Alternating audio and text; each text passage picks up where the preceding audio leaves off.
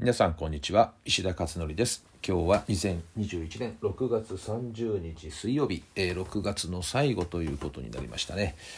えー、本当にね今月はよくねまあズームやりました。本当に60本結局超えましたかね。いやー本当にねこれが多分最大であってほしいなってね思うようなね数でしたけども、まあ、このままいっちゃうと1年間で700本以上だからね、えー、ちょっと大変だなというふうに思ってるんですけどもただまあ一方で、えー、なんかね昨日も東京にね行ってましたけどえー、やっぱりねまだ慣れないですよねまあ月に数回ぐらいしかね電車乗ってないっていうのもねありますけどね、えー、これがまあ後半どうなるかですかね今年の後半。さて、えーと、今日のブログですけれどもちょっとね辛辣辛辣までいかないかな本質的な話っていうふうにちょっと言った方がいいのかな。えー、塾ですね、えー、塾。まあ塾のみならず一般的な教室。まあでも塾かな。学習塾。私はまあ塾をねずっとやってきてたからまあ塾の話っていうことで、えー、聞いていただければと思うんですけれども、えタイトルはですねえ塾に行かせて学力上がらないっていうのは子どもの問題なんですかっていう、まあ、こういったね、えタイトルでブログを書いてみました。えー、内容はですねこんなことなんですね。あの塾って、まあ、いわゆる学習塾ですかね塾って何のために行くのかって考えると目的は成績上げるとか学力を上げるためですよね、えー、それ以外は通常は考えにくいですよね。えー、まあ、あと入試に合格するとかねこういうのも入ると思いますけど一般的には学力を上げるっていうところですよね。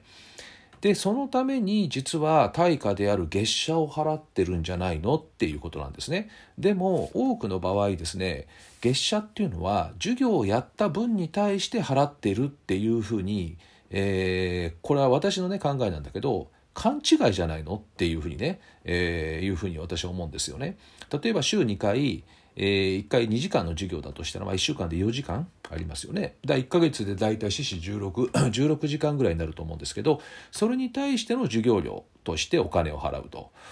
つまり授業料っていうね考え方ですかね。で家庭教師とか個別指導は特に分かりやすいと思うんですけど教えてる先生って時給でもらえますよね何時間働いたからあ時給いくらっていうふうにもらえますよねつまり教えた時間分に対しての対価として時給をもらってるわけですよね。でもそれって本当に正しいのかなっていうふうに私は思うんですよね。通常の働くことと違って、えー、この要するに子どもたちを教えていくっていうのはあそもそも学力を上げるためじゃないのかなということなんですよね。でもしじゃあ学力が上がらないとしたらえそれってどういうことっていうことですよねそのお金っていうのはっていうそういうふうに私は考えるんですよね。で、えー、なので月謝っていうのは成績が上がるとか学力が上がるために払っている対価というふうに私は考えるんですね。なので時間ただ教えたらそれだけお金くださいねっていうのってまああなんか違うかなとでも一般的にはそう捉えられがちなのかなと思うんですよね。でここはなぜこういう話を書いてるかというと教える立場の人が少なくともですねえそういうね月謝っていうのは成績を上げるため学力を上げるために頂いているんだっていうスタンスでいないととんでもないことが起こるんですね。え教えてることに対しての対価と考えちゃうとですねこんなこと言い出すんですね。成績上がんないのは子供が勉強しないからだとか言ってねあと宿題をやらないからこの子はダメなんだとかテスト勉強しっかりやらないから学力つかないんだよねとか成績上がんないんだよねっていうふうに全部子供の責任にする可能性があるんですね。でさらにまあひどい場合は塾の先生からね、えー、今みたいなことを言われて親が言われてね、えー、すいませんじゃあうちの子に言って聞かせますみたいなこれってすごい本末転倒っていうふうに私は思っていてだって学力上げるために塾入れてるわけじゃないですかで学力上がらないとしたら塾の問題ですもんねこれ完全にねだから親の問題じゃないっていうね、えー、いうふうに私は考えるんですね少なくともね。で、えーまあ、そういうねだから教える側の立場の人っていうのはまあ、あのめちゃくちゃ頑張ってやったけども上がりませんでしたみたいなこともあるかもしれないけれども少なくとも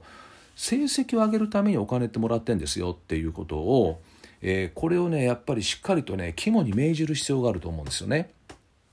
で成績が上がらないとか学力上がら上げられないとしたらねやっぱりそれ塾の責任ですよね。だって特別なお金を払って生かしてるわけですからね。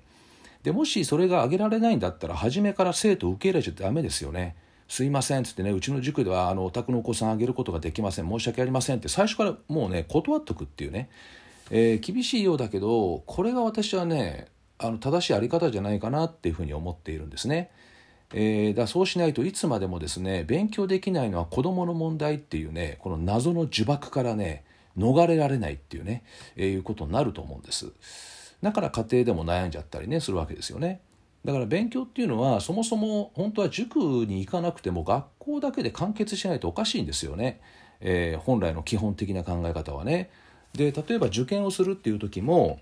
なん受験をするってね例えば中学校行くじゃないですかで高校受験とかあった時に確かに義務教育じゃないけどね高校でも今やもうほとんど100%近くもう90何パーセントみんな行くわけですよ高校にねそうすると受験っていうのは絶対あるわけですよね高校受験っていうのは。でそうすると高校受験っていうテストに対しての勉強を中学校はやらないですよね基本的に。だから塾に行くわけじゃないですか。これってめちゃくちゃおかしいなと思っていて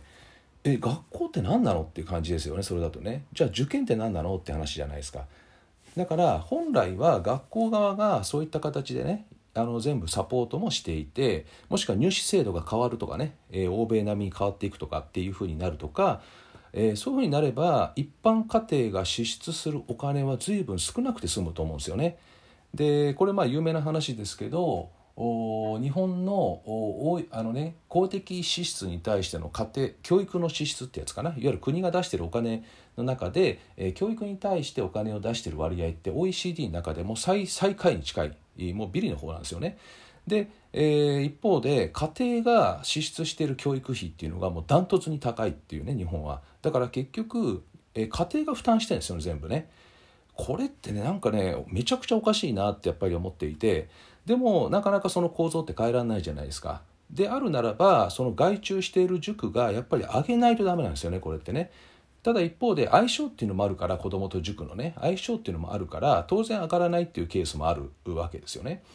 だからこそお、まあ、塾側もですね無理だったらやっぱりこれは無理だって言った方がいいですよね上げられないっていうことであと親側もですね上がんなかったら塾変えた方がいいですよね、えー、ただまあいろんな要因があってなかなか変えづらいってあるかもしれないですけどねなので、えー、やっぱりここねもう根本にやっぱり立ち戻って考えた方がいいのはなぜ塾に入れてるのかっていうねその目的のところですねそのためにお金を払ってるわけだからそこを勘違いしないで、えー、まあ見ていった方がいいんじゃないですかねっていうそういうお話でした。